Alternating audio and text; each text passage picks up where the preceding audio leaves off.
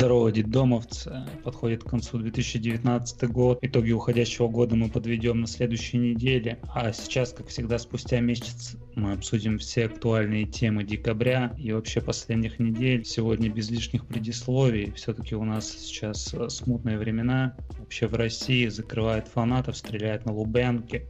И очень много чего происходит. Поэтому мы без Ильи Мэдисона, конечно, который со всем этим борется, но своими силами как-то попытаемся это исправить. И начнем сегодня э, с выпуска Евгения Савина, который пошел против ОМОНа. Так это или нет, мы сейчас как раз определим он сделал выпуск про фанатов, вступился, скорее всего, ну, показал позицию фанатов, почему э, такое происходит, почему приходится уходить на 30-40 минуты со стадионов. Все это вышло прекрасно, и это заблокировали, а потом внезапно разблокировали после того, как Савин удалил один из фрагментов с силовыми структурами связанный.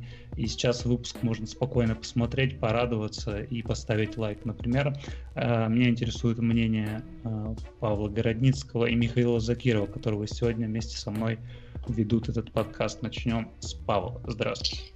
Здравствуйте, всем доброго дня, утра и так далее. Что я думаю по поводу блокировки видео красавы? Ну, наверное, все из вас видели знаменитый скриншот Жеки Савина, который он выложил из творческой студии Ютуба, где такой график, э, там куча просмотров. Это график для рекламодателей, где Савин показывает, смотрите, у меня действительно дохуя кликов, я ему искренне завидую. Друзья, подписывайтесь на мой YouTube канал, чтобы у меня было хотя бы э, ну, в сто раз меньше, чем у Савина, а не в тысячу. Э, так вот, он выложил этот скриншот, там куча-куча просмотров, потом так ноль, а потом снова появились просмотры. И там, где ноль, у него написано «цензура».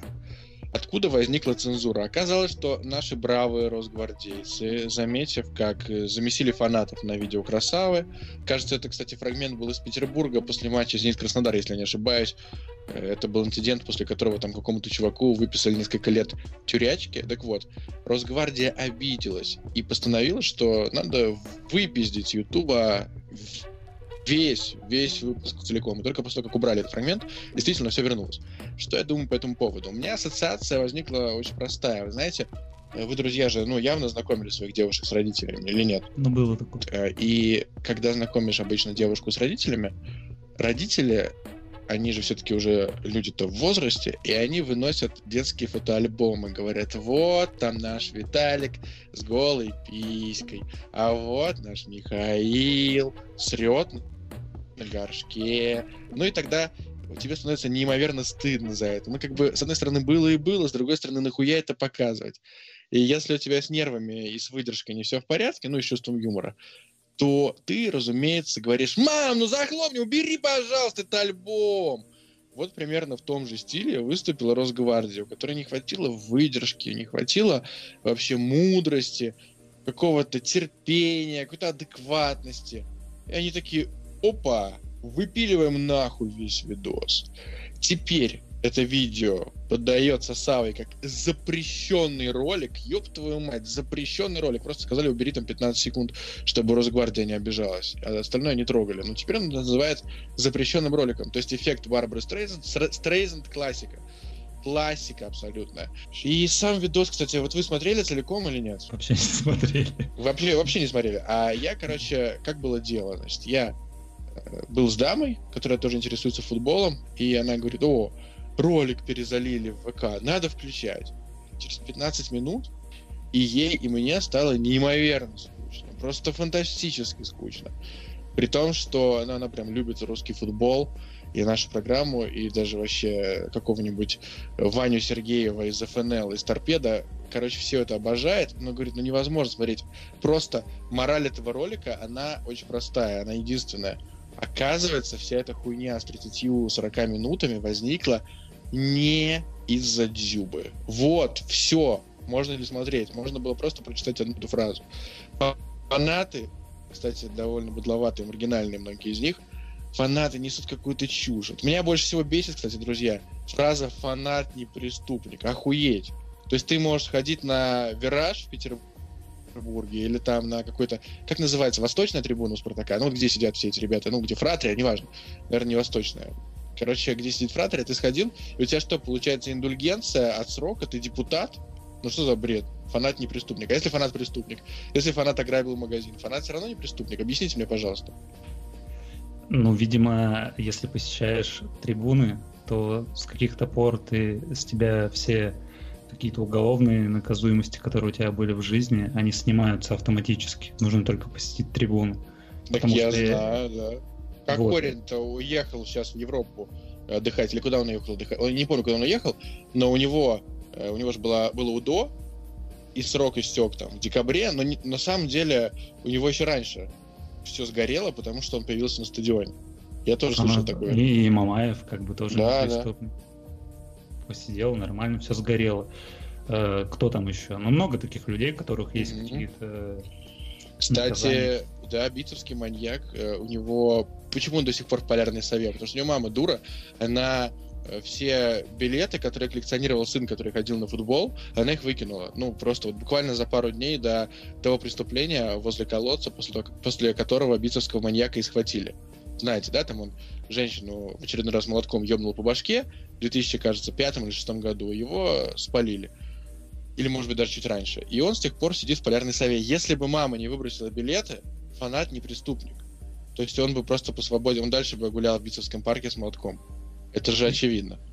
Ну, я вот, например, хоть и достаточно молод, всего лишь 24 года, я помню Манежку, и когда там громили все машины, я такой смотрел, и как-то вот тепло на душе было, я понимал, что это на самом деле все хорошо, это никакое не нарушение, потому что, ну, фанат не преступник, как бы, это очевидно совсем. Хорошо, что громили, пыл выпустили, все нормально, абсолютно. Я надеюсь, что, Павел, когда вам стало скучно, вот э, на ролике «Красава» у вас был под рукой свой альбом детский, и вы показали эти самые фотографии девушки, и все было в порядке. Михаил, ваше мнение интересует. Виталий, а мы будем еще Дзюбу обсуждать в этом выпуске? Дополнительно? Потому что раньше это было через запятую или нет? У нас вообще дзюба нету. Был, был, вы мне переслали дзюбу через запятую. Ну ладно, тогда сейчас скажу. Ну можешь привязать, я не знаю. Так будет или нет?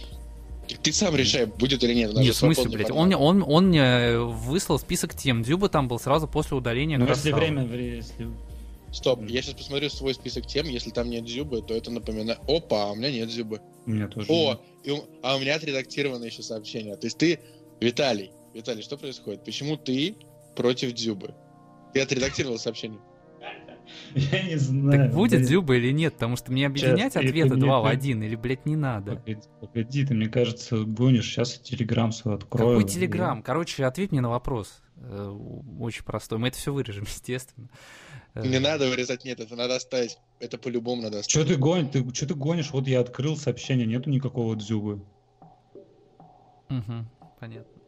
Ладно, тогда, ты, тогда ты, я отвечу. То есть Виталий, Виталий два сообщения отредактировал. И тебе, и мне. Виталию вообще доверять не нужно. Давайте лучше доверимся как минимум Павлу Городницкому, который, конечно, недоволен выпуском «Красавы». И это очень суждение, я считаю, критическое, потому что нужно сперва добиться для начала. И немножко, ну, например, слетать куда-нибудь, да, снять такой ролик на полтора часа. И самое главное, делать вид, что ты все это один делаешь. В истории с Савином мне нравится то, что он бывает, у него просыпается совесть, и он рассказывает, что с ним хоть кто-то еще делает, но до этого он на полном серьезе затирал, что ему какой-то то ли один человек помогает, а остальное он полностью все-все-все-все-все-все-все снимает сам. Хотя неоднократно в роликах были случаи, когда камера была не в руке Евгения Савина, соответственно, кто-то ему так или иначе помогал.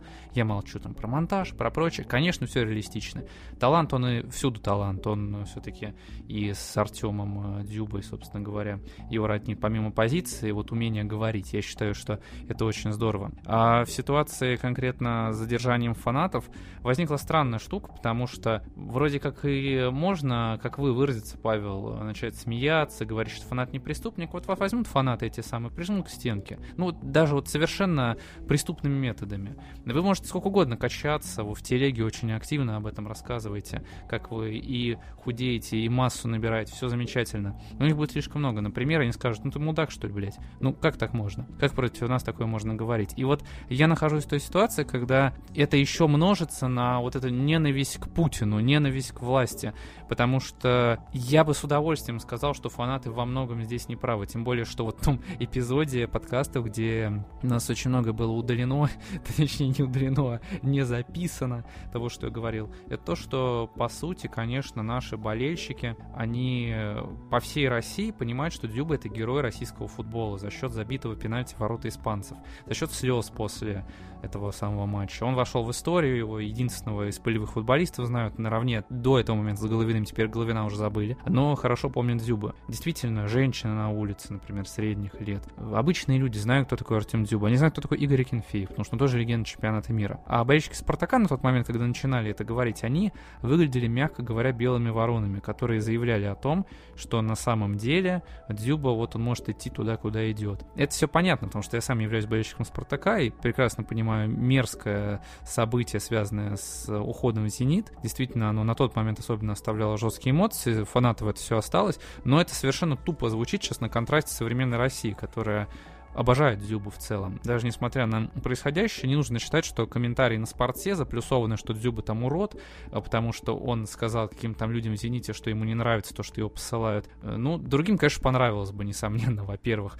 Ну, а во-вторых, э, либералы в комментариях спортс — это не вся Россия, очень важно. А вся Россия как раз, она в целом знает, кто такой Дзюба, она не в курсе даже про этот инцидент с посыланием вообще в принципе. Поэтому сейчас, помимо того факта, что изначально можно было бы на фанатов наехать, но смысла в этом нет. То есть от фанатов ты хорошей реакции не получишь в ответ. Они считают, что они правы, они радикалы в этой ситуации, они хотят действовать по максимуму. Я в эту культуру не вхож, мне это совершенно не интересно. Но э, еще тупее будет в этой ситуации полностью поддерживать историю с Дзюбой в плане задержания фанатов, потому что это нарушение все-таки свобод в России. И поэтому приходится как тут, я вот как, как чмо сейчас в данный момент, мне приходится помалкивать. Я не могу выбрать, чем мне говорить. Я и не против вроде фанатов раскритиковать, они хорошо, потому что они со стороны либеральной общественности правы, а она вся вот является активной, действующей, такой главенствующей, говорящей массой в интернете, а мы ради кого делаем в конце концов. С другой стороны, если поддерживают, ну я буду тоже дебил, то есть я не знаю просто, это какая-то э, такая обычная ситуация, я должен просто сказать два предложения. Росгвардия поступила неправильно, нужно так не поступать,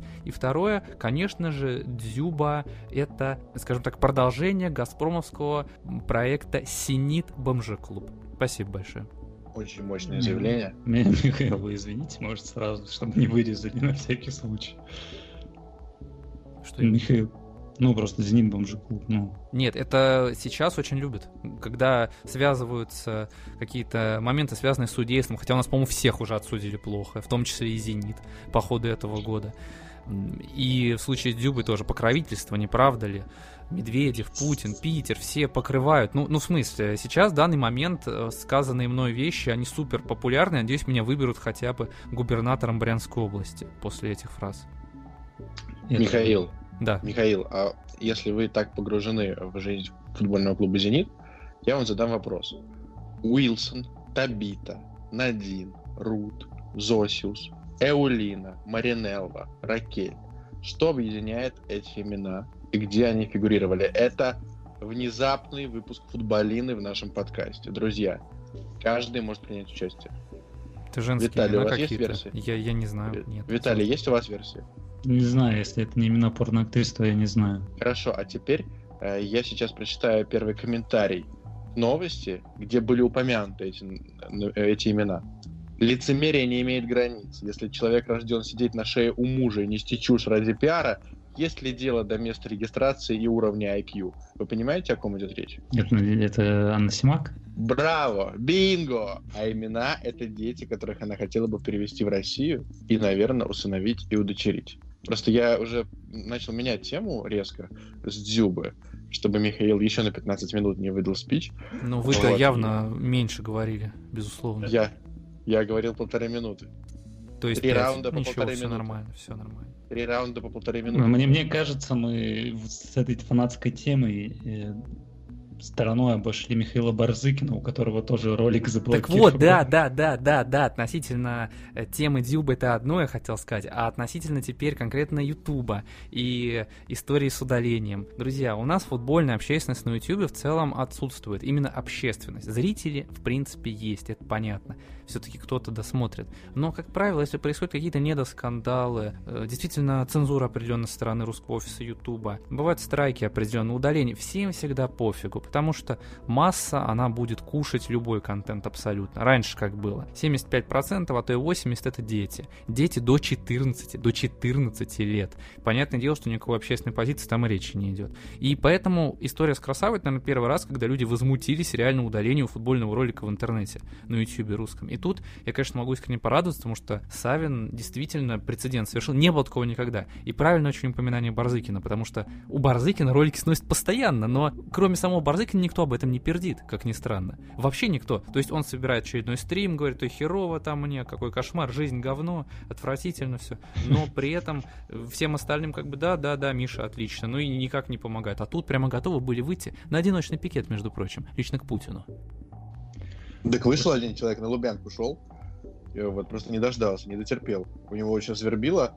Ты думаешь, на Лубянке почему стреляли-то? Это связано с блокировкой, ну, очевидно. Нет, очевидно, что на Лубянке стреляли, потому что Call of Duty, за которую боролся известный фанат московского «Динамо» Илья Мэдисон, за запрет ее продажи в России. Так и не запретили. В итоге мы видим, во что это перетекло и какой беспредел сейчас у нас Росгвардия творит. Но это же люди явно играют в Call of Duty, вы понимаете же. Поэтому, если у вас вдруг есть ребенок, выкиньте эту игру, не позволяйте, не допускайте, потому что, конечно, фанат не преступник, но на стадионе он может вытворить такое, что история с Лубянкой покажется просто какой-то сказкой. Переходим к другой теме. У нас Леонид Слуцкий вернулся обратно в Россию, настоящий камбэк. Теперь он будет главным тренером казанского Рубина. Еще недавно он говорил, что мечтает построить карьеру в Европе. Теперь у нас э, переезд в Россию. И как это оценивать? Шаг назад, шаг вперед. Э, начнем с Павла. Ну, все очень просто. План-то таков. Смотрите, 5 лет, каждый год контракта — это 600 тысяч евро. Следите за руками, да? 600 ну, тысяч евро, это же вообще мусор. Леониду Слуцкому, человеку, которому в «Динамо» дали бы гораздо больше, если бы он сказал бы, да, я хочу работать в этом говне. Вот. Все будет, смотрите как. Он проработает год, а потом его выпиздят и выплатят весь контракт. Он получит 3 миллиона евро и свободу. И дальше пойдет искать себе работку какую-то. Ну, конечно же, ему придется поделиться с покровителями, с Айманом, Лешей Безухин. Ну, понятно. Это все в Твиттере Федора Погорелова можно найти. Привет, Федор. Вот. По поводу перспектив Леонида Слуцкого, я бы очень хотел, чтобы Рубин вылетел в ФНЛ. Очень мне понравилось, что у него в контракте прописано, что если Рубин вылетает в ФНЛ, он продолжает работать в ФНЛ. Это довольно забавно. От путешествия в Европу до путешествия в лучшую лигу мира принципе, можно было и пораньше туда попасть. Еще до Халл-Сити, до Витеса. Окунуться в атмосферу Грайма. Но если глобально, если прям честно посмотреть, то мне этот шаг кажется очень странным. Очень странным. Как будто бы э, туда, в Голландию, к Слуцкому приезжали не только Саша Головин в легендарных носочках, не только Красава и не только другие русские журналисты. Кстати, мне кажется, что только им был интересен Лео Слуцкий. Но и какие-то казанские бандиты, люди, аффилированные с такой структурой, как э, издание «Бизнес онлайн». И, вероятно, Леониду Слуцкому просто поставили ультиматум, либо ты идешь в Рубин, либо ты идешь на бутылку. Я не знаю вообще, почему. Или там ему сказали, дружище. Вот вы недавно, недавно читали же текст про, про Тимати в BBC? Да, где Тимати навыебывался во время концерта. Нелли Фуртада там выступала или кто? Нелли в Москве выступала, да, выступала Нелли Фуртада. И Дима Билан должен был с ней выступать, приехал Тимати, э, там как следует отлезал Нелли Фуртада, всякие президенты и так далее, и выступил в итоге с ней. И ему сказали, что, дружище, ты выступать в Москве больше не будешь. И пока Рамзан Кадыров не вступился, Тимати сидел на очке. Точно так же сказали и Слуцкому, вполне возможно. Если ты, мразь, не возглавишь Рубин, твой сынок не будет выступать. Даже бесплатно в парке Горького. даже у себя на лавке не будет возле подъезда выступать твой сыночек. А так как Лео Слуцкий либераха, и читатель sports.ru, и комментатор наверняка sports.ru, у него нет покровителя в лице Рамзана Кадырова. Его ближайший покровитель — это Жека Харьковский, растерявший почти все свое влияние. Да и то они сейчас, э, насколько я знаю, не очень тесно общаются. Поэтому Слуцкий был вынужден приехать из Голландии в Россию. Я вам больше скажу, даже если представить, вот просто мы сейчас вообразим, что он Халл-Сити вывел в премьер-лигу, выиграл Кубок Лиги, Кубок Англии, потом в Лиге Европы дошел до финала, там тоже выиграл. Даже если бы так развивалась карьера Лео Слуцкого, его вот сейчас, вот именно сейчас, в конце 2019 года, все равно бы зафрахтовал Рубин Казань. Но у него не было шансов повернуться. Потому что, потому что в 2000, насколько я знаю, 2012 году, или 2013, не помню уже точно, когда Рубин поплыл в очередной раз под руководством Курбана Бердыева, знаете, кого привозили в Казань предложением возглавить этот клуб? И, и там не срослось вообще минимально. Ну, Леонид, то есть, это... Леонид Слуцкий. Нет, Зинедин Зидан. Человек, который выиграл спустя годы три Лиги Чемпионов. То есть, если Рубин тебя захочет, то, в принципе, у тебя нет шансов отказаться. Там отказался именно Рубин, конечно, не, не Зинедин Зидан. Приехали, показали город, он был счастлив. Но мы сказали, нет, ты для нас слишком слабый. Ну, он реально слабый. Там нет того рок-н-ролла, который был в Шароне. Михаил? Леонид Слуцкий в Рубине — это история из футбол-менеджера. Причем редчайший случай, когда она полностью соответствует реалиям игры от Sports Interactive. Потому что это только там возможно. Человек с репутацией в отдельной стране, а с действительно явным пониманием ситуации, с опытом работы в сборной, в ЦСКА, куча титулов выиграл, трофеев. Просто от того, что его убрали в Витесе, ну, так вышло, что он оттуда ушел. Это как всегда, да, бывает. Вот вы у кого-нибудь из своих знакомых спросите, вот э, ты же сам, э, тебя же уволили. Тебе все ответят, я сам ушел. Все обязательно. Все уходят сами. Никого никогда не увольняют. Так и в случае с Леонидом Викторовичем Слуцким. Он э, решил не пережидать, и буквально спустя неделю-две оказался в Казани, потому что только Казань у нас свободна в данный момент, и там есть какие-то попытки построить в будущем что-то. Но я очень сильно удивлен. Удивлен тем, что Слуцкий не смог переждать буквально, потому что переждать долго-то и не придется. Ладно, в случае с Спартаком как бы не особо одобрят явно болельщики, но в остальном же случае можно было бы любому буквально рассмотреть. Тот же «Зенит», например, было бы очень смешно, если бы, например, убрал Симака после титула в этом сезоне, и в дальнейшем мы увидели бы Слуцкого, который покоряет Еврокубки под основанием того, что он когда-то прошел Севилью в плей-офф Лиги Чемпионов, и видите ли, у него опыт Еврокубковый есть. Ну, ну у Семина тоже был отличный Еврокубковый опыт, кстати, у него две победы, между прочим, в 12 матчах, просто браво Локомотив, браво, отлично, великолепное выступление. И Леонид Слуцкий, мне, конечно, очень печально, потому что мне представляется история такая, что Леонид Викторович по мрачному вечернему Кремлю Татарстана рядом вокруг ходит, и при этом солнце вокруг него в принципе не восходит. Он ходит в этой темноте и надеется на что-то, потому что не выгорело у него ни в Голландии, ни в Англии, и теперь он решил вернуться на уровень Уралана. Он является тренером теперь уровня Уралана. Он снова вернулся, чтобы работать с командой, которая близка к ФНЛ, которая, кстати, вот во время работы Слуцкого в ФНЛ, на тот момент первый дивизион российский, но она была довольно высоко, и состав там был приличный, хоть и денег не платили. Он держался достойно, между прочим, с Ураланом. Но когда такие тренеры возвращаются к нам, мне очень жаль э, тренеров, потому что они возвращаются к нам. Им стоит работать все-таки где-нибудь в другой стране, может, на Украине, например, поработать, может, там бы было бы получше. Леонид Викторович, я надеюсь, э, уйдет из Рубина уже через неделю. И получится равно, и получится равно 3 миллиона. Да, я, я вспомню, конечно же, э, романа вот Шаронова, который начинал как у нас рок-н-ролльщик а в Казани. Я думал, все это продержится все-таки до конца голов сезона. За сезон. Нет, э, все говорят, что типа ха-ха-ха, вот он рок-н-ролл, типа 0-0. На самом деле люди-то не выкупают. Э, вот яркий представитель настоящего рок-н-ролла это Паша Техник, группа Контейнер. Он давал интервью, э, в котором говорил, что лучший показатель моей работы, лучшая реакция, это когда мне тычут факи. Так вот, э, когда Рубин не забивает голы, все отворачиваются от Рубина, тут наоборот. Вот это вот настоящий андеграундный рок. Так что Роман Шаронов — это большая потеря для футбола. И сейчас придет Леонид Слуцкий. Я все-таки надеюсь, что он продолжит дело Романа Шаронова.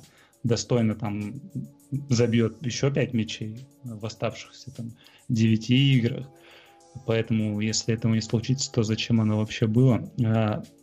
Про Рубин вспомнили, вот как раз э, про криминал весь. Я расскажу одну историю про такого замечательного футболиста, который, ну, был в команде Сайманова, это Сергей Харламов. Э, насколько я помню, Сергей Харламов э, сел в тюрьму. Ну, его посадили, э, как он говорит, он какой-то политзаключенный или что-то в этом роде. Э, он до сих пор было... сидит? Я не знаю, он сидит до сих пор или нет, но он, по-моему, да, его история была связана с лицом, ну, из-за пирамиды какой-то он, что ли, был или основатель, или что-то в этом роде, но он себя называл политзаключенным. Так вот, он давал интервью очень давно Юрию Дудю. Еще... Было. Как сел на обложку Форбса. Так вот, у нас был подписчик с Михаилом э, наших стримов. У него был никнейм ВКонтакте Юрий Дудь. Э, с аватаркой Юрия Дудя. И Однажды мне в личные сообщения пишет Юрий Дудь, ну, понятное дело, фейковый, и говорит, мне тут написал Сергей Харламов. Я говорю, в смысле? Он думает, что я реальный типа Юрий Дудь, и он мне написал, что типа вот меня повязали, такая беда, очень хочется дать интервью. И он говорит, я сейчас пишу биогра... автобиографию, вот он даже фрагмент скинул, он у меня до сих пор, по-моему, в личных сообщениях сохранился, поэтому история Сергея Харламова жива. Юрий Дудь, если вдруг нас слышит, вам писали, вы почему-то проигнорировали человека, э, вы могли соприкоснуться с настоящим криминалом, это была бы бомба. Второе интервью с Сергеем Харламовым, возможно, что-то бы про Сайманова еще рассказал, с которым он, я думаю, дружил и в тесных связях находился. Поэтому, ну, Альдео Слуцкий это круто. Он же все-таки приехал в Европу. Я вот был летом в Казани, реальный европейский современный город, точнее, ну такой азиатский. Это же, ну не в Россию он вернулся, он вернулся в Татарстан. Татарстан супергуд, да. настоящая Азия. Поэтому... Еду по России, только... но приеду в Татарстан, получается, у него. Да, так и есть. Переходим к другим темам. Есть у нас еще другие тренеры в РПЛ. Один из них это Доминика Тедеско, а, которого мы не самым лучшим образом, наверное, встретили. Мы предполагали, что ничего хорошего из этого не выйдет. Я даже не подозревал, что вначале что-то будет выходить. Но в случае Спартака это всегда так. И история практически повторяется, как с Олегом Кононом, который в прошлом году пришел, там два матча еще нормально провел, и команда вылетела из Лиги Европы, а дальше вы сами знаете, чем это закончилось. Э, банами Михаила Барзыкина и увольнением э, Олега Конова. Поэтому мне интересно ваше мнение по работе Доминика Тедеско в последние вот полтора-два месяца. Начнем с Павла. А я даже не буду никак комментировать его работу, потому что, насколько я знаю, работы нет. Он просто сидит на базе, жрет борщ, например, он смотрит э, YouTube, он развлекается. Ну, вот он кайфует. Причем база, она же сейчас не в Тарасовке, она вроде бы в Тушино. Ну, просто чувак приехал в Москву, у него чиллинг. Я хотел бы посоветовать ставку.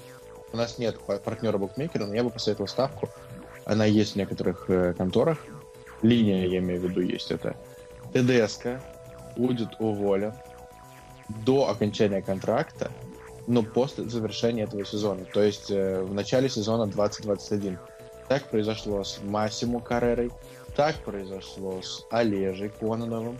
Так до этого произошло с Димулей Оленичевым, например. То есть им давали шансы, они проебывали начало сезона и до свидания. И так будет с Доменико Тедеско. Больше мне здесь сказать нечего. Но э, я бы хотел, конечно же, конечно же, я хотел бы, чтобы два тренера, два топовых тренера, два европейских коуча встретились в НЛ. Я говорю про Лео Слуцкого и про Доменика Тедеско.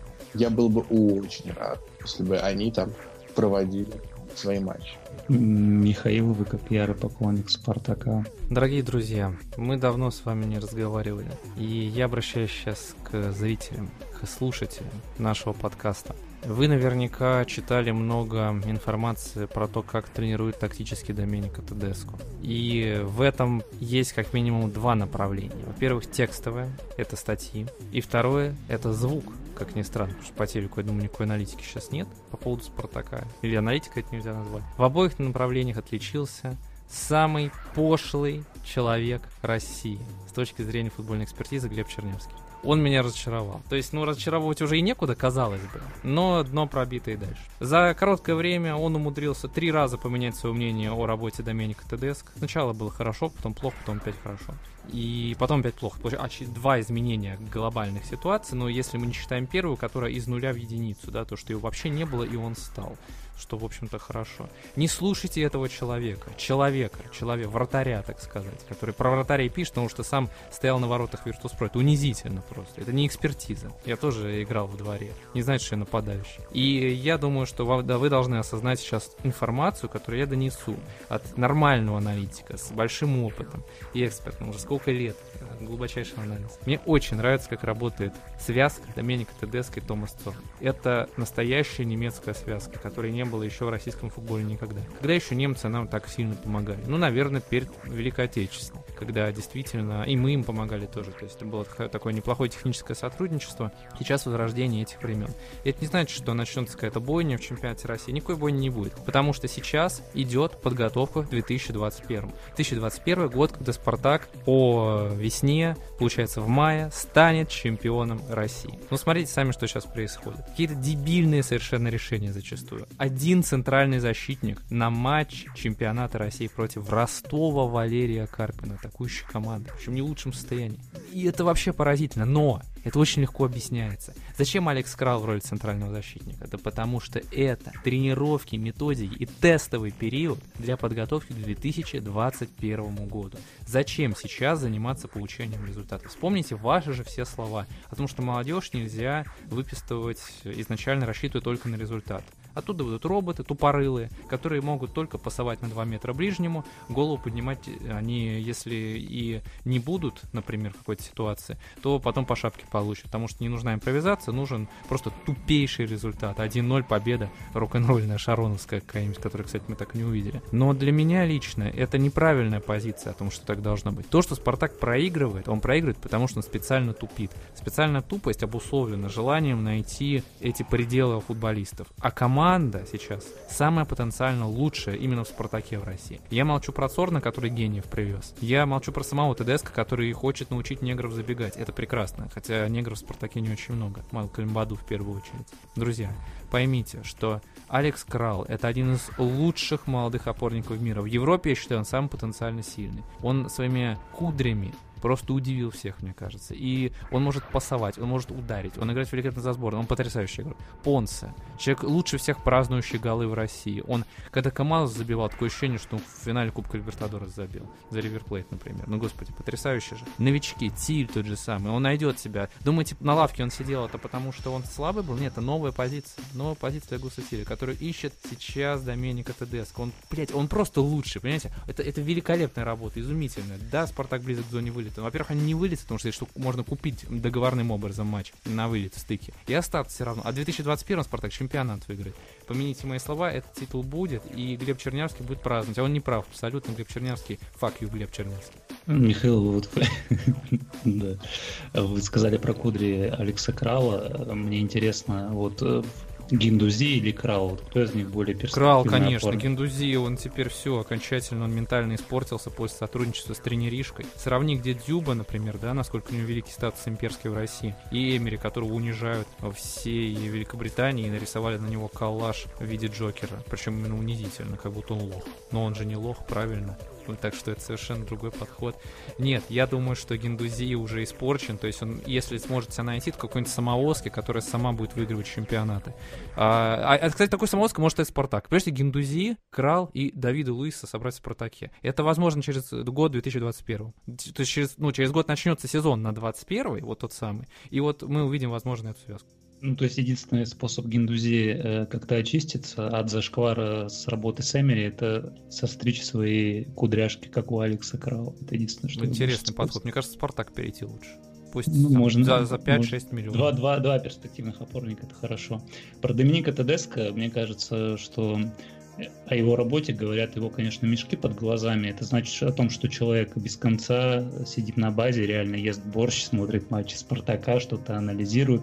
А это неправильный подход. Я считаю, что тренеры э, вообще не должны смотреть футбол. Э, лучший пример это, конечно, сэр Алекс Фергюсон, который просто приходил э, на матч, давал установку и уходил. Все. Единственное, чем занимался Алекс Фергюсон – это реально, у него были помощники, там Мюллинс, там еще куча других э, помощников, э, которые занимались тренировочным процессом, там смотрели матчи. Э, сэр Алекс Фергюсон просто выбирал состав и все. И еще постоянно ходил в клубы и забирал оттуда пьяных футболистов. Вот для этого и нужны футбольные тренеры, а не как э, Картавый Ник реально тоже смотрит матчи, матчи. Теперь вот э, Ник отвечает за ауты в ФК Сочи. Ну, достойно, достойно изучает. А мог ведь просто ходить по клубам и забирать футболистов. Тогда бы, скорее всего, был бы как сэр Алекс Фергюсон. Поэтому с ТДСК вот в этом компоненте, конечно же, Э, мне кажется, промашка. Этому человеку стоит перестать смотреть футбол. Хотя вот, например, Писарев сказал, что работа идет, все нормально, все в процессе. Но знаем мы этот процесс со спартаковскими фанатами, я реально очень жду сильно, когда э, фанаты вот перейдет клуб в их владение, потому что фанаты Спартака у нас самые нестабильные. Мне хочется смотреть за тренерскими отставками э, каждые две недели а, при полном руководстве вот фанатов это произойдет, я думаю, мне интересно будет смотреть, как Глеб Чернявский вместе с Михаилом Барзыкиным будут выбирать тренеров для Спартака, и с ними будет там Евгений Кафельников и другие ребята вроде Спиридонова. Это хорошая вечеря такая будет. Хотелось бы на это поглядеть, но кроме Спартака, Спартаке меня интересует еще Томас Цорн, которого, я думаю, сейчас может казнить э, Павел Городницкий. Да я это делал уже неоднократно, но пришел просто вор. Раньше Тушинский вор же когда был, это уже Дмитрий, Тушинский воришка. А теперь Тушинский воришка это Томас Цорн. И я уверен, вот вы знаете, я просто э, на YouTube-канале «Мы к вам приедем» смотрел интервью с Андреем Червиченко, и там Николаю Угоднику, фанату Спартака, писали «Слышь, блядь, Угодник, нахуй ты позвал этого жирного уебана?» Вот, лучше бы Стор с Цорном сделал, наверное. Ну, видимо, такая логика. Но пройдет пара лет, и Цорна будут считать кем-то вроде червя, если не ниже уровня. Потому что Цорн пришел с конкретной миссией. Попристраивать своих Баду. То есть вы представляете, что даже Вертус уже не берет рекламу Баду, а Спартак взял Баду. И во-вторых, там же еще какой-то очень слабый кипер есть в Спартаке, тоже бич. Романье. Ну, да, да, Романье, да, к Мурзин еще там есть. Да, короче, все, все это, вся эта шобла, она перешла в Спартак Москва. И тут Том, Томас Торн наварился, говорит, вы просто хорошие игроки, блядь, я здесь вообще ни при чем, ребята, вы что? Бля, и самое главное, я тут узнал. Короче, на совете директоров Спартака были всякие шныри из разных спортивных изданий, в том числе девушки, кажется, из Спорта 24, ну неважно откуда. И они говорили, вы понимаете, что Томас Сорн это не мужчина, это произведение искусства. Поэтому Томас Цорн не пропадет. Когда его выписят из Спартака, он возьмет свои миллионы комиссий и пойдет ебать журналисток. Поэтому за Томаса Цорна можно не волноваться. У него все в жизни замечательно. Ну, конечно, это не, отмечает, не отменяет того факта, что он полный уебок. Хочу высказаться. Ну, ну, как, ну как же можно без, без меня в вопросе Томаса Цорна? Начнем с того, что с обоими обсуждаемыми президентами Спартака я общался лично. Как с Томасом Цорном, так и с Червиченко. Понятно, что посредством интернета. Томасу Цорну я написал, Томас, спасибо вам за то, что вы пришли в Спартак. Мне ничего не ответил, но это уже что-то. Знаете, мне Червиченко ответил? Я его спросил, ты чего Спартак развалил, а потом Химки? На что он мне ответил, заткнись ты, брянская деревенщина. Было дело давным-давно еще году, это к 2009 10 приблизительно. Я был шокирован, для меня это была травма очень серьезная, поэтому для меня лично никак Червиченко не может быть лучше, потому что он меня оскорбил, ни за что. Хотя вот он Спартак развалил, да, а потом Химки. Правда, Химки премьер-лиги сразу после этого оказались. Отличный развал, мне кажется. Удался по-настоящему. Вообще, показатель того, что Томас работает превосходно, именно то, что вот людям нечего, уже вообще нечего припоминать, и не, нельзя ничего, они начинают Баду вспоминать за 75 75 тысяч евро. Они начинают вспоминать Романьоли, который был частью сделки по Понсе, которые взяли за такие смешные деньги, которые, э, которые, которые стоят, наверное, наверное, палец Малкома дохлого, понимаешь? То есть здесь очень, очень, это, это, на мой взгляд, это показатель того, что Томас работает превосходно. Ему припоминают негров за 75 тысяч. Это фантастика. Это фантастика. И при этом важно понимать, что он не будет никак э, таким же, как Червяченко, просто потому что Червяченко известен тем, что он привез десятки слабых футболистов, десятки, за существенно завышенную стоимость. Романьоли, например, настоящий вратарь. Его прыжки, как у тигра. Если вы не видели это, посмотрите э, ролик, который Глеб Чернявский, кстати, публиковал. Нормально он так прыгнул. Если вы спрыгнете как, как Романьоли, вы тоже 2,5 ляма стоите. Надо вратаря критиковать, потому что он просто-напросто не играть. Его не ставят, да. Это из-за лимита, друзья, я вас уверяю, только из-за лимита. Ну, кстати, 75 тысяч за Баду это, это очень круто, учитывая то, что я недавно видел новость, что этот сайт за 3 миллиарда вроде продавают. Но Томас Сорн его неправильно оценивают, на мой взгляд. Все-таки это человек, который организовывает сборы. Вот сборы это самое важное в работе Томаса Цорна. Как он сборы организует. А он одни сборы, получается, уже провалил, потому что да, должны были в США, США должны были лететь на турнир. В итоге... По-моему, это победа, то, что в загнивающие штаты никто не поедет. Зато будет, зато будет э, очередной кубок матча премьер. Томас Цорн. Главное, чтобы он организовал эти сборы в Эмиратах достойно. Если он не организует, то я здесь буду солидарен с Павлом. Это действительно вор. И все, тогда я к нему окончательно присоединюсь. Друзья, это был подкаст «Черный футбол». Сегодня мы поговорили о всем самом важном.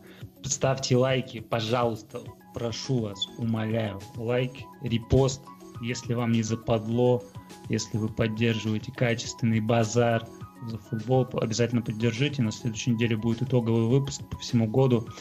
Это был Виталий Поморцев, Павел Городницкий и Михаил Закиров, Фарту Масти, АУЕ, МОПС. Rest in peace.